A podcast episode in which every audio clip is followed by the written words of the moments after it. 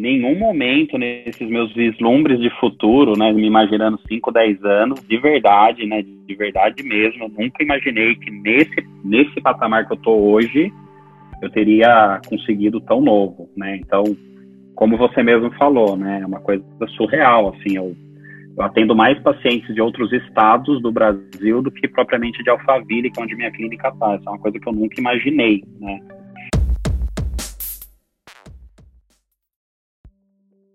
Olá, doutor, tudo bem? Seja muito bem-vindo ao episódio de número 33 do Médico Celebridade Cast. E para aquelas pessoas que acreditam que número 33 de alguma forma é cabalístico, que é um número especial, esse episódio com certeza é muito especial. Vou entrevistar o doutor, o neurologista doutor Saulo Nader, que é o dono do perfil Doutor Tontura no Instagram. O Saulo foi um aluno meu há muito tempo e é com certeza, e olha que eu conheço milhares de médicos no Brasil, um dos médicos jovens com maior sucesso que eu considero na medicina no Brasil inteiro. Ele consegue fazer com que as pessoas viajem de estado para estado para ir na consulta dele. A consulta dele custa, ela é mais cara do que a maioria, né, do que a grande maioria dos outros especialistas cobram. Ele tem um dos maiores canais no YouTube na medicina e além de tudo, ele fala de assunto muito sério.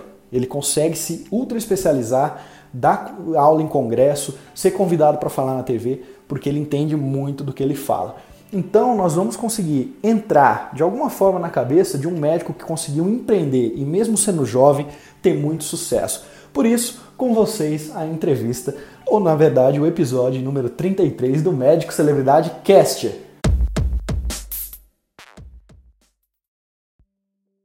Então, Saulo, seja muito bem-vindo a mais um episódio aqui do podcast. E eu quero já te fazer a seguinte pergunta: Por que Dr. Saulo, médico jovem, saiu da faculdade, da universidade, né, depois da residência, e em pouco tempo conseguiu construir uma clínica que, no meu ver, tem sucesso? E muitos dos seus colegas, talvez a maioria, que são jovens, e ainda estão dependendo de plantão para sobreviver e tudo mais. O que, que, você acha que foi o teu momento de virada? Por que, que você já conseguiu, mesmo sendo jovem, ter um certo destaque na, na sua área de atuação? Vitor, tudo bem? É, vamos lá, né? Eu acho que tem muita questão do foco na carreira, né? Da pessoa ela ter o vislumbre ali atrás, assim que ela forma, quando ela tá para formar, aonde ela quer chegar na carreira e qual que é o, né, o perfil de atendimento que ela quer exercer a partir dali. É, não acho que, que tem caminho errado, acho que tem estratégia errada, né? Tem pessoas que vão querer, né, por uma questão pessoal, trabalhar mais em, em hospital, em plantão, porque gostam de emergência, gostam de estar no front. Tem pessoas que vão, por preferência pessoal, querer atender um público mais humilde, um público que remunera menos, mas a pessoa, né, independente do que ela gosta, ela tem que focar nessa estratégia, né? O que eu vejo muito lá com os residentes da USP, a gente conversa muito sobre isso, é a falta de foco. A pessoa, ela simplesmente, ela tá para formar, falta um mês para ela pegar o diploma de neurologista, ela não sabe nem a cidade que ela quer morar, ela não faz ideia se ela quer trabalhar mais em consultório, em hospital, ela não faz ideia se ela gosta ou não de dar plantão, ela não tem assim uma estratégia definida. E acho que o que mudou, né, no caso meu da Maria Fernanda, minha esposa que é psiquiatra, foi isso, né? A gente faltando um ano para terminar a residência, a gente já tinha ali, olha, a gente quer chegar nesse ponto. Qual que é o ponto que eu e a Maria Fernanda a gente definiu para a gente antes de terminar a residência? A gente quer ter tempo para atender que a gente acredita que uma medicina de qualidade necessita de tempo para fazer um, um, atendimento mais artesanal, em especial neurologia, que o exame neurológico demora muito tempo, despende muito tempo, e em especial psiquiatria, que é saúde mental, então você tem que destrinchar ali o emocional da pessoa para conseguir chegar no diagnóstico. E aí, assim, próxima pergunta a partir disso foi: a gente quer exercer essa medicina que a gente sonha, com tempo onde a gente vai conseguir ganhar legal, né, para sobreviver, né, afinal precisamos viver, e ter esse tempo necessário para fazer um atendimento bom. Primeira conclusão que a gente teve foi que convênio, com certeza, não seria uma boa pedida. A gente bem sabe que os convênios obrigam atendimentos de 15, 20 minutos. SUS, mesma pegada, né? A gente chegou a, a ser empregado de outras, de várias prefeituras e atendimento tinha que ser de 15, 20 minutos. Então, por uma questão de exclusão, a gente sabia que a gente teria que apostar em consultório particular. Consultório particular permitiria a gente, nós, como donos do negócio, definir nosso tempo de atendimento. Hoje, para você ter uma ideia, Vitor, o primeiro atendimento nosso é uma hora e meia na agenda.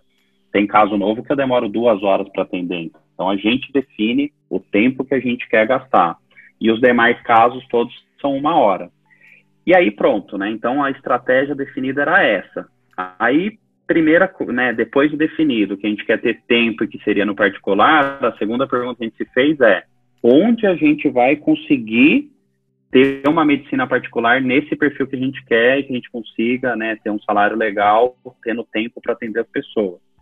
E aí a gente fez por uma questão de estudo mesmo estratégico de geografia as cidades que poderiam entrar no páreo aí, que a gente poderia morar para ter essa remuneração e para ter esse, essa clínica dos sonhos. Na época eu lembro que a gente pensou né, em várias cidades, Sorocaba, Ribeirão Preto, Santos, São José dos Campos, entre outras, né, Campinas, enfim.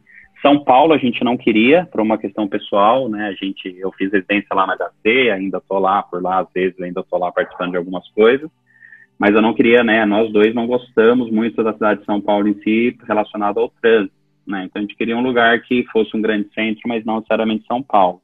Acabou que a gente escolheu Alphaville, né, que é uma cidade grande, né, um, é um distrito grande, tem uma população de 80 mil, mas uma população flutuante que pode chegar até 300, 400 mil por, por conta das empresas que tem, e é um local que sabidamente tem um, um, padrão de vida um pouco mais elevado, então a gente poderia ter um, uma, uma receita um pouco melhor. Então a gente definiu o local. E aí, né, terceiro passo. Então, primeira estratégia definida, segundo passo escolher o lugar, terceiro passo foi a gente é, conseguir manter o sonho, né? Então, assim, como a gente vai fazer esse sonho se concretizar? E aí não teve jeito, né? A gente teve que se matar de trabalhar em diversos empregos para conseguir abrir o nosso endereço profissional, a clínica do jeito que a gente queria e manter essa clínica funcionando até que a gente pudesse fidelizar uma cartilha de pacientes para conseguir aos poucos ir abandonando né, o, o, os outros empregos, né? Então, teve momentos da vida, né? Um, dois anos depois de terminada a residência, que eu tinha sete empregos em locais diferentes. Tinha dias que eu contabilizava e ficava em torno de duas horas e meia dentro do carro, né? Porque saía do emprego, de casa para emprego uma hora, saía do emprego ia para outro mais uma hora, saía do emprego ia para casa mais meia hora, dependendo do dia. E, e aí a gente não perdeu o foco, né? Porque assim, a tentação ela vem, né? Você tem caminhos mais fáceis ah, um plantãozinho aqui, um plantãozinho ali, dá para viver disso pro resto da vida.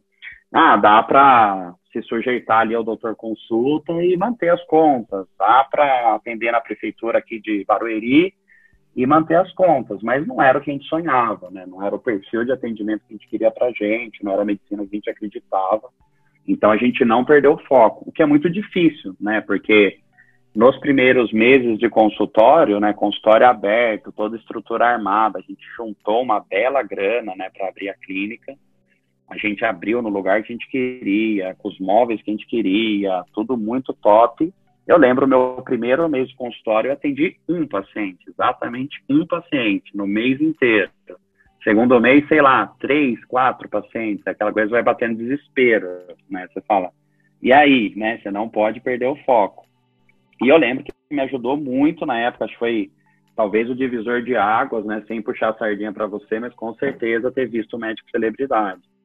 Porque ali, né, eu e a Maria Fernanda, a gente assistia ali toda, todo dia à noite uma aulinha juntos, depois trocava uma figurinha, discutia sobre o que você falou e tudo mais. E a gente começou dali, né, a partir dali, a adotar estratégias de marketing mais agressivas para conversão de pacientes. A gente começou a capacitar melhor nossa secretária, a gente acreditou, né? O curso ajudou muito a gente a acreditar, mostrar, entender que vai dar certo, que é questão de tempo, que tem que ter a paciência, tem que ter a leveza de esperar, mas não pode perder o foco na estratégia. E aí a coisa foi vingando, né? Eu lembro que a gente tinha no começo, né, que a, um estudo que a que a linha ali de flexão de seria mais ou menos depois de um ano e meio para dois de clínica, que a gente ia começar a empatar as contas e conseguir sobreviver do consultório. A gente surpreendeu, né? Com três meses a gente conseguiu empatar as contas, a gente começou a adotar estratégias de Google e tudo mais, a gente criou um site bacana, seguindo lá os seus conselhos do médico celebridade e tal. A gente viu que com, três meses a gente já conseguia pagar as contas, né? O tanto que a gente atendia no consultório, pagava secretária, aluguel, luz, né, estacionamento, etc. E quando estava com um ano, a gente já tinha conseguido abandonar metade dos outros empregos que a gente tinha para sobreviver à clínica. A Maria Fernanda foi bem mais rápido, né? Saúde mental, é, nossa, é surpreendente o mercado de psiquiatria quando bem divulgado, né? Tem muita gente interessada. Ela com acho um ano e meio para dois, ela já tinha ali uma espera de um mês, dois meses, já conseguiu abandonar todos os trabalhos eu demorei um pouquinho mais, se não me engano, com três anos e meio eu larguei meu último hospital, três anos e meio para quatro eu larguei meu último hospital. E, enfim, a partir dali a gente, nós dois, né, conseguimos o tão sonhado sonho que era viver só do particular. E ainda, graças a Deus, hoje até com uma lista de espera, né, um belo conforto aí, vamos dizer assim, em relação a, a agendamento. Que é isso, contei um pouquinho da história. Nossa, eu, eu, essa história aqui, eu anotei pelo menos uns sete pontos que eu gostaria de entrar fundo, mas não dá para entrar em todos, né? Por questão de tempo. Mas vamos lá. Eu achei fantástico já falar que a primeira coisa é ter um foco para onde eu quero ir, já que você tem seus residentes ali na USP, tem os, os residentes que você conhece, que não tem nenhum foco decidido, seja cidade, seja modelo de, de atendimento, seja padrão de atendimento, não tem nada disso decidido. E aí a primeira pergunta vai ser: você, quando foi que vocês decidiram isso? Foi durante a faculdade, foi antes da residência, foi no final da residência? E outra coisa Perfeito, que eu, outra coisa que eu gostei muito é, do que você falou, que é fazer o projeto e saber que vai ter uma hora que vai ter um momento da virada, que, vai, que, é, um, que é o momento do break-even. Uhum. Você já vai começar o ponto a ter... de inflexão, né? O danado. Exatamente, porque você vai começar a ter a lucratividade. Só que muita gente é ansioso, afobado e abre o consultório e depois de dois meses fala isso não é para mim e fecha as portas. O quanto é, é, importante essa questão de, de mentalidade, e, apesar de você já ter falado que foco é importante, mas o quanto você vê que a mentalidade foi o que o, o ponto forte de vocês. E mais uma perguntinha: o quão bom é ter uma sócia, um sócio que pensa junto, que faz as coisas acontecer junto? Boa. Então, assim, né, eu, eu tenho muito eu tinha muito contato com residentes do Hospital Campo Limpo, chefiava a neuro de lá, por vários anos, e eu tenho muito contato ainda com os residentes lá da HC, e vira e mexe a gente batia papo sobre vida, sobre futuro, né, eu abria para eles um pouquinho nessa questão de conversar sobre o futuro. Primeiro ponto, né, estudante de medicina e residente, eles não são preparados para o mundo, eles são preparados para serem médicos mas a gente não tem na faculdade aí na residência formação de como abrir uma clínica, um consultório, como você ter uma estratégia de mercado, né? Isso tudo assim, a gente é leigo, né? Alienado no mundo, só sabe medicina. E aí uma coisa que eu percebia já na minha época de residência, eu percebi muito, ficou muito claro para mim quando eu tive esses contatos com os residentes é a maior parte realmente não faz ideia. E aí um, né, uma uma atividade, vamos dizer assim, que eu propunha para eles e ajudava bastante, era assim: pare um dia em casa e contemple, vislumbre aonde você quer estar tá e o que, que você quer estar tá fazendo daqui a cinco anos e daqui a dez anos. Você tem que ter uma mentalização de onde você quer chegar a médio prazo, 5 e 10 anos, para você tomar as decisões hoje. Então, por exemplo, equívocos do tipo, né? A pessoa terminar neuro, fazer uma sub fazer uma sub da sub, uma sub da sub da sub, aí o cara virou mega hiper especialista em neuromielite óptica, e depois disso tudo ele vai morar na cidade dele, na Bahia, com 40 mil habitantes. Quantos casos de neuromielite óptica esse sub-sub-especialista vai ver na vida dele? Quatro na cidade dele, com 40 mil. Perda de foco. Então, se lá atrás ele tivesse vislumbrado, opa, daqui a cinco anos quero estar morando na minha cidade de 40 mil habitantes, para lá precisa de alguma sub? Não, ele já estaria quatro anos antes lá, com endereço profissional, atendendo, fazendo o que ele queria, investindo no sonho dele. Então, assim, né, acho que o primeiro ponto é isso, né? Você tem, tem que ver, tem que se vislumbrar daqui a 5 e 10 anos para você tomar as posturas de agora, né, as atitudes de agora. E se você que está me ouvindo aí é estudante de medicina, se você que está me ouvindo aí é residente, a hora de começar a fazer essa atividade é hoje. Eu e a Maria Fernanda, a gente no meio da residência, a gente já tinha uma boa ideia de onde a gente queria morar, tanto que antes de formar a residência, a gente já estava né, vendo local para morar em Barueri, em Alphaville, a gente já estava sondando o custo para armar uma clínica, então assim, a gente estava bem focado já nessa, nessa missão, vamos dizer assim, né? Foi um diferencial nosso. Mas, poxa, eu estou ouvindo vocês agora e eu sou esse sub-sub do sub, hoje já tenho cinco anos de especialista, ainda estou perdido, nunca é tarde, né? Você tem que parar agora, fosforilar como que você quer sua vida daqui a 5 e 10 anos para tomar as atitudes de agora e ou, né, ou aproveitar o jeito que você está, você está no caminho certo e aprimorar ele, ou fazer a sua guinada, né, começar agora a investir no, no que você realmente quer. Essa era a primeira pergunta. A segunda, esqueci. A, a, segunda pergunta era essa questão do break-even, uh, de quanto o insistir até conseguir você acha que é importante. A terceira era sobre, já que você falou bastante da, da, da Maria Fernanda, sobre essa questão é, de sociedade né? pensar, e pensar parecido, construir junto. É. Ou de insistir até conseguir aquele negócio, né, que eu comentei. Tem muita tentação no meio do caminho, né? Poxa, é super cômodo você fixar alguns empreguinhos, CLT, um ou outro empreguinho plantão, né, que sempre vai pingar aquela grana, então é tentador, né? E de novo, né, tem pessoas que gostam desse perfil, que elas querem para a carreira dela, né? Acho que toda essa mensagem minha são para aquelas pessoas que ainda não sabem o que querem ou que não se identificam com o que fazem hoje, não estão felizes, né? Procuram outros caminhos. Como a gente não queria esse caminho de plantão, de atender rápido e tudo mais, foi muito difícil manter isso, né? Assim, você ter que manter esses empregos até a clínica vingar, você ter essa leveza de que ia acontecer, mas você tinha que apostar. Então, muitas vezes a gente pensava em fraquejar, né? Do tipo, meu, essa clínica tá dando gasto, vamos fechar, ou, nossa, né, e aí, como é que a gente vai manter essa secretária? Nossa, estamos fechando aqui no vermelho. Mas você tem que ter a leveza de saber que, assim, se você está fazendo marketing, se você está fazendo a lição de casa, se você está investindo ali no seu nome, né, fortalecendo o seu nome na região, se você está conseguindo se divulgar para aquelas pessoas que você quer chegar, que você quer atender, é questão de tempo, né? Como eu falei, primeiro mês atendi um paciente. Hoje, né, vários anos depois, eu tenho uma espera aí de quatro meses, cobrando uma consulta que eu nunca imaginei que eu iria cobrar esse valor. Então, as coisas acontecem, você tem que dar tempo ao tempo.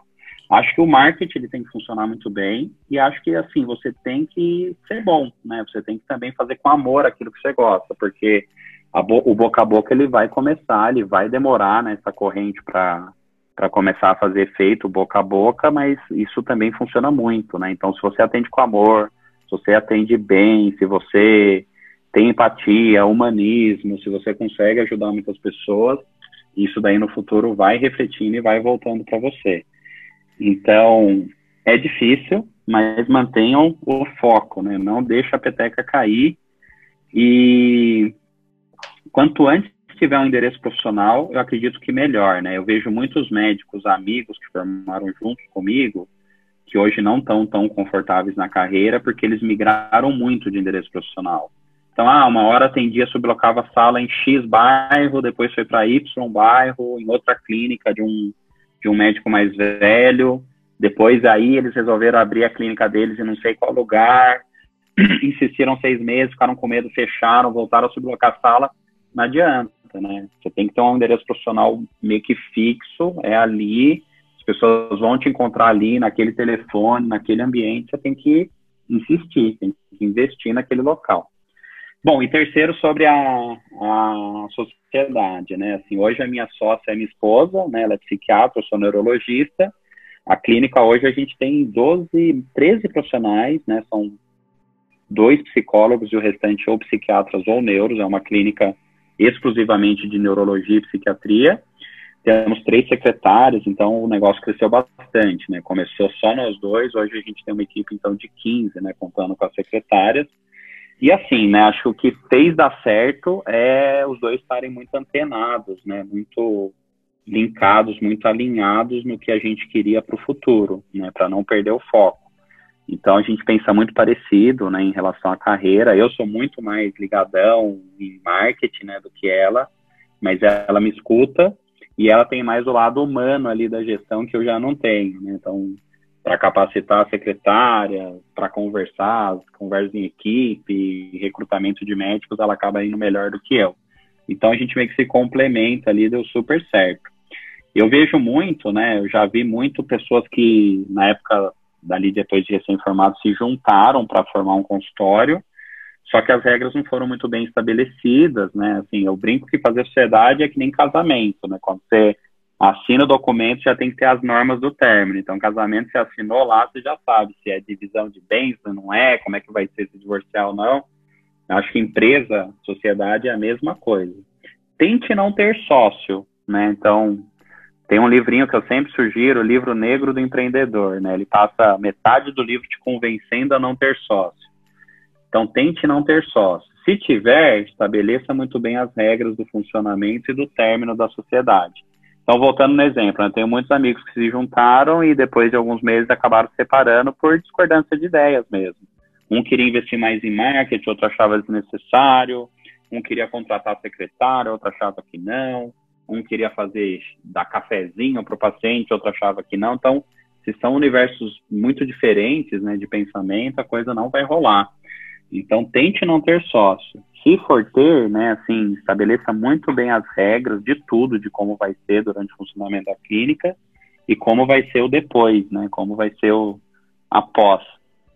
Eu até tenho um exemplo, né, uma pediatra procurou a gente, amiga nossa mais nova, né, porque a gente já estava com a clínica e tudo mais, e ela estava na época querendo desespero de começo de carreira, querendo junto com uma psicóloga fazer uma clínica, ela sonhava então, uma clínica multi, com, né, com várias subespecialidades de, de pediatria, com nutrição para criança, para bebê, com cursos para gestantes, cursos para mães, né? Ela tinha esse sonho.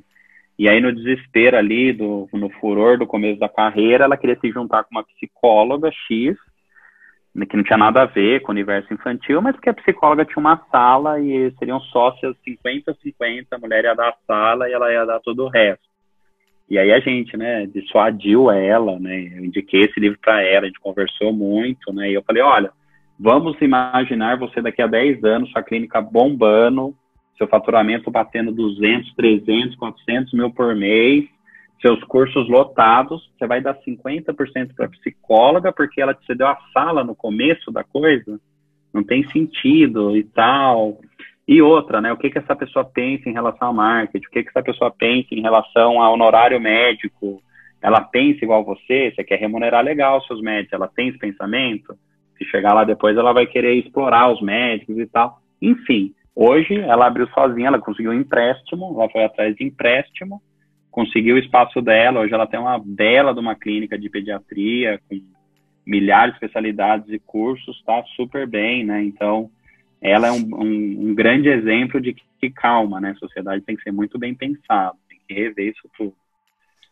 Ótimo.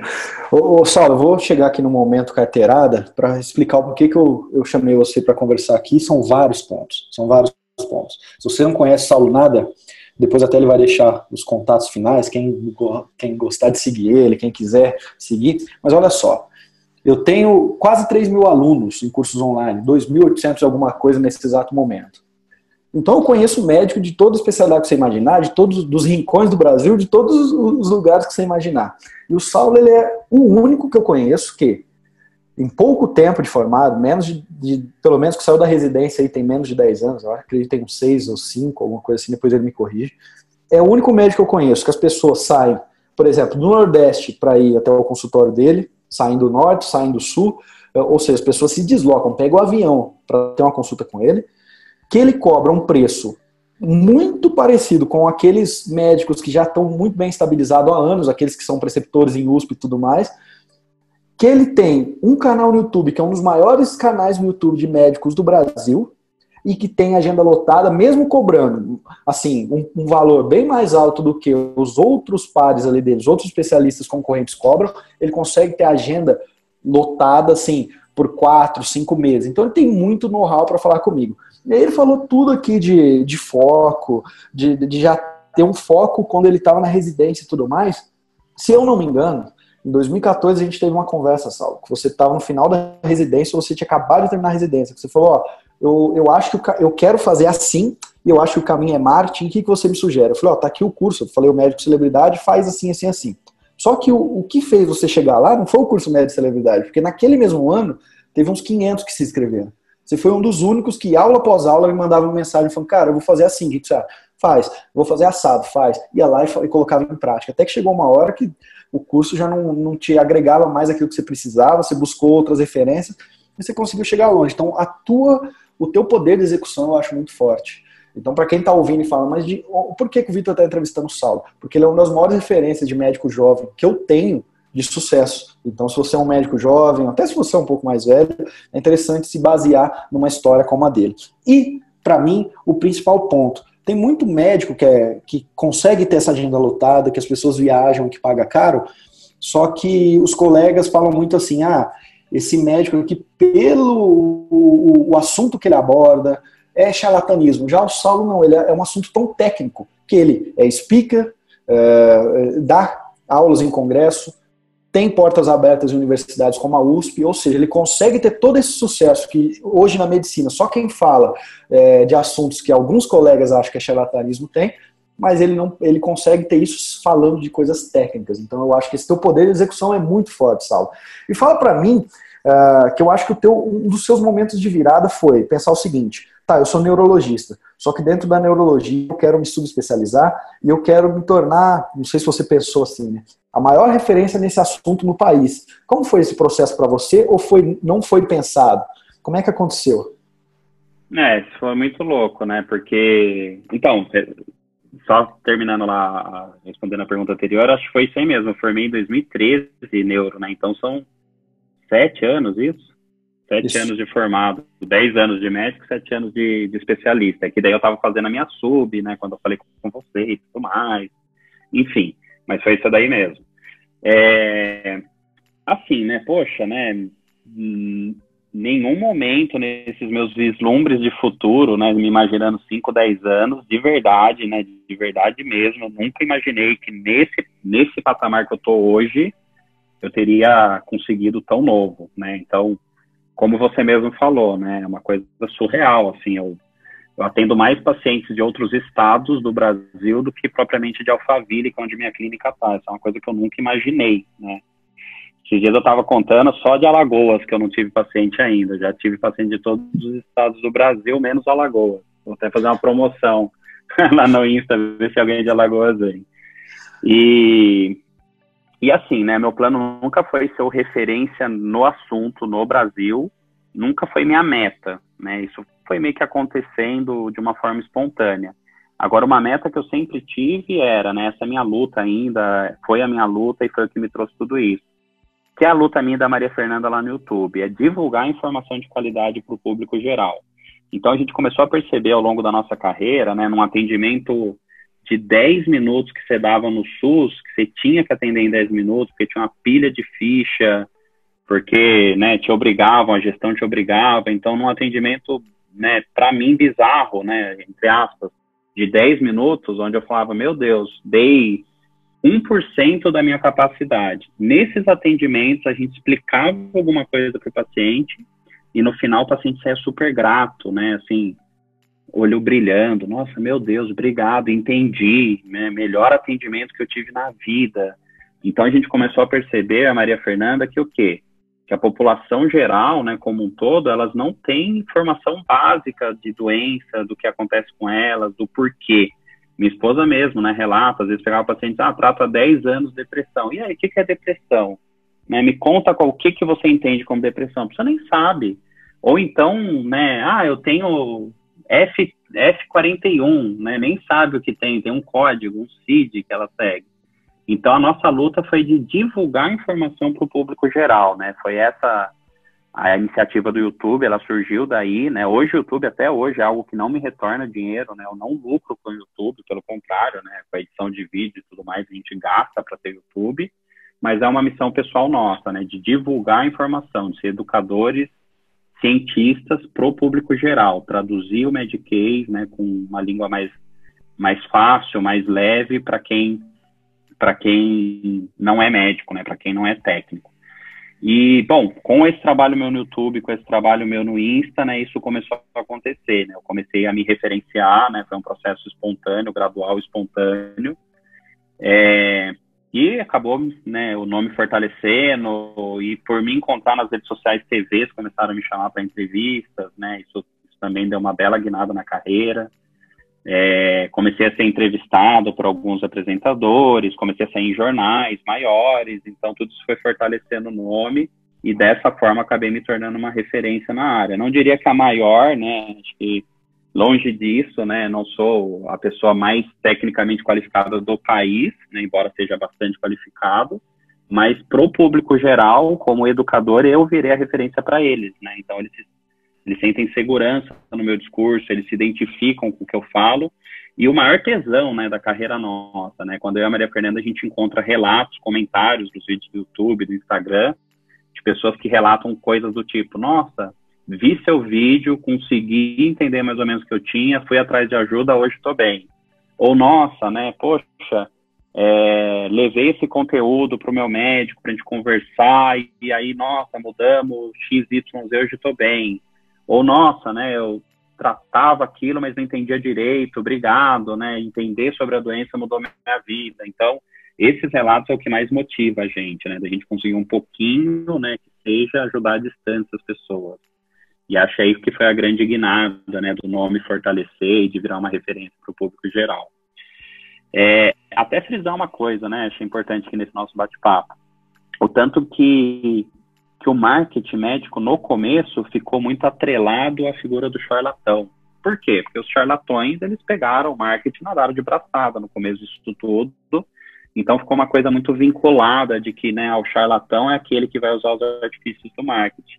E não tem nada a ver, né? Você faz um marketing ético, você divulga informação de qualidade, você educa seu público, ao mesmo tempo você fortalece sua agenda são coisas que caminham junto, né? E você pode manter uma linha dentro da ciência, dentro da boa fé, né? Usando o marketing. Por que, que eu falo isso? Por eu ser de um, né, originário de um centro grande, como a USP, onde eu fiz residência, eu encontrei muita resistência ao meu trabalho, né? Pela, pelo pessoal mais velho da USP.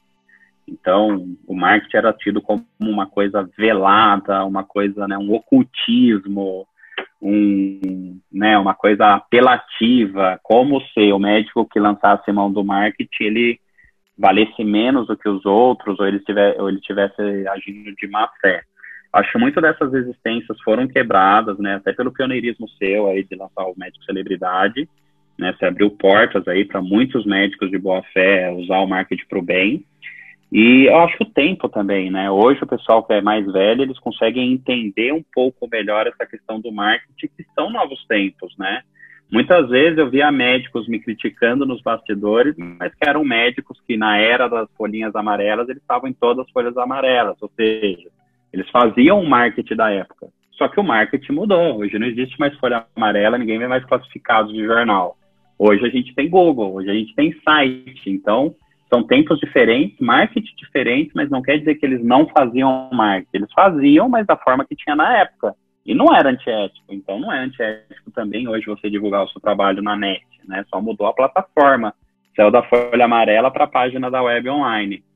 E o marketing dá holofote, né? Então isso é uma, isso é uma ferramenta que tem muita responsabilidade, né? Frasezinha lá do do Homem-Aranha, né? Um grande poder traz uma grande responsabilidade.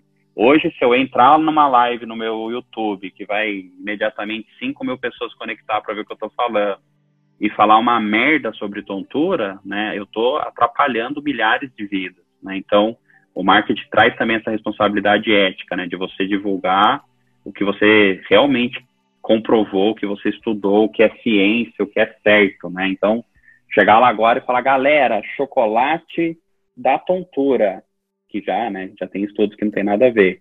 Eu vou né, limitar a vida de milhares de pessoas que estão me assistindo, vão deixar de comer chocolate para aquela informação equivocada que eu dei. Então, é uma, uma, uma faca de dois gumes, né? O, o marketing, o holofote que ele te dá, você tem que ter muita ética para usar. E acho que assim, né, concluindo a sua pergunta, acho que eu cheguei onde eu tô porque eu usei o marketing para o bem, né? Acho que eu usar a educação médica com finalidade de ajudar, né, de você fazer diferença na vida das pessoas, isso consequentemente te traz paciente. Muito bom. E para finalizar, o tempo, a gente já sabe, o tempo do Saulo é ele é valioso. Então eu já quero me despedir de você, Saulo. Muito obrigado. Espero um dia ter, oportunidade de entrevistar novamente. Acho que vou, vou ter muitos pedidos aqui. E te deixar uma última pergunta, que é o que eu sempre faço, essa pergunta eu sempre faço aqui no, no final, que é sobre futuro da medicina em si, como carreira e futuro dos, do médico como coletivo. Na sua visão, é claro que ninguém aqui tem bola de cristal, mas como as coisas estão caminhando, o que, que você acha que tem, uh, que, como será esse futuro? E, meu, muito obrigado. Valeu, Vitor. Ah, eu acho que é meio chovendo molhado, né? Todo médico hoje pensa e discute isso, né? A gente tem aí uma enxurrada de faculdades médicas então a concorrência ela vai estar muito maior, a gente vai ter muito mais médicos no mercado daqui a 10 anos do que a gente tem hoje, né? Mas absurdamente mais. Mas eu acho que assim, né? Se você se prepara, se você se especializa, se você tem o seu endereço profissional, se você tem a sua cartilha de pacientes fiéis, se você tem o seu marketing ativo, você está meio que blindado disso, né? Embora vai ficar muito mais concorrido. Quanto antes você começar uma estratégia agora para se blindar, para você se referenciar numa área, para você virar referência para seus pacientes, para você ter uma corrente do boca a boca de pessoas se indicando, quanto antes você começar isso, melhor, né? Então, eu acho que para quem está me ouvindo agora e ainda não utiliza as ferramentas do marketing para o bem, ainda não definiu o endereço profissional, onde vai viver, onde vai morar, o perfil de pacientes que quer atender, acho que a hora é agora. Né? A gente tem aí esse fôlego de 5, 10 anos até o mercado né, mudar drasticamente. Então, quanto mais a gente se blindar agora, mais a gente vai estar preparado lá para o futuro.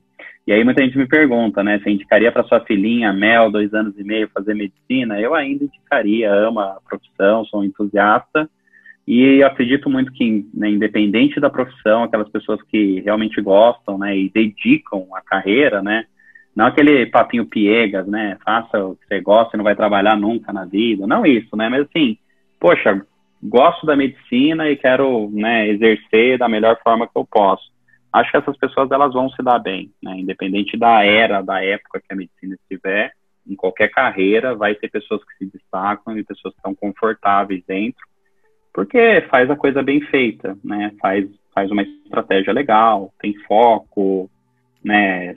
contempla o futuro, se reinventa ao longo do tempo, enfim. É isso.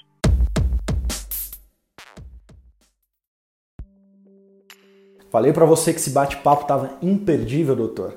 Para mim foi uma das melhores entrevistas aqui de todo o podcast do Médico Celebridade Cast. Não só pela maneira como o Saulo é esclarecido e sabe falar sobre os temas, mas também pelos resultados que ele tem e a forma como ele se abriu aqui pra gente. Então for, foram lições, eu acredito, que inspiradoras, certo? Acredito que você também concorda. E do mais, se você quer saber mais sobre o meu trabalho, procura @vitorjaci no Instagram ou meu site www.vitorjaci.com.br, que nesse site tem os cursos de marketing médico da minha empresa, da empresa Vitor Jaci. Então tem curso de Instagram para médico, curso para secretária, mas eu te falo uma coisa, em especial, entre na próxima turma do Médico Celebridade. Porque o Médico Celebridade, com certeza, além de ser o curso mais completo que eu tenho de marketing médico, ele vai ser um divisor de água na sua carreira. Pode ter certeza. Meu muito obrigado por escutar até aqui e te vejo no próximo episódio do Médico Celebridade Cast.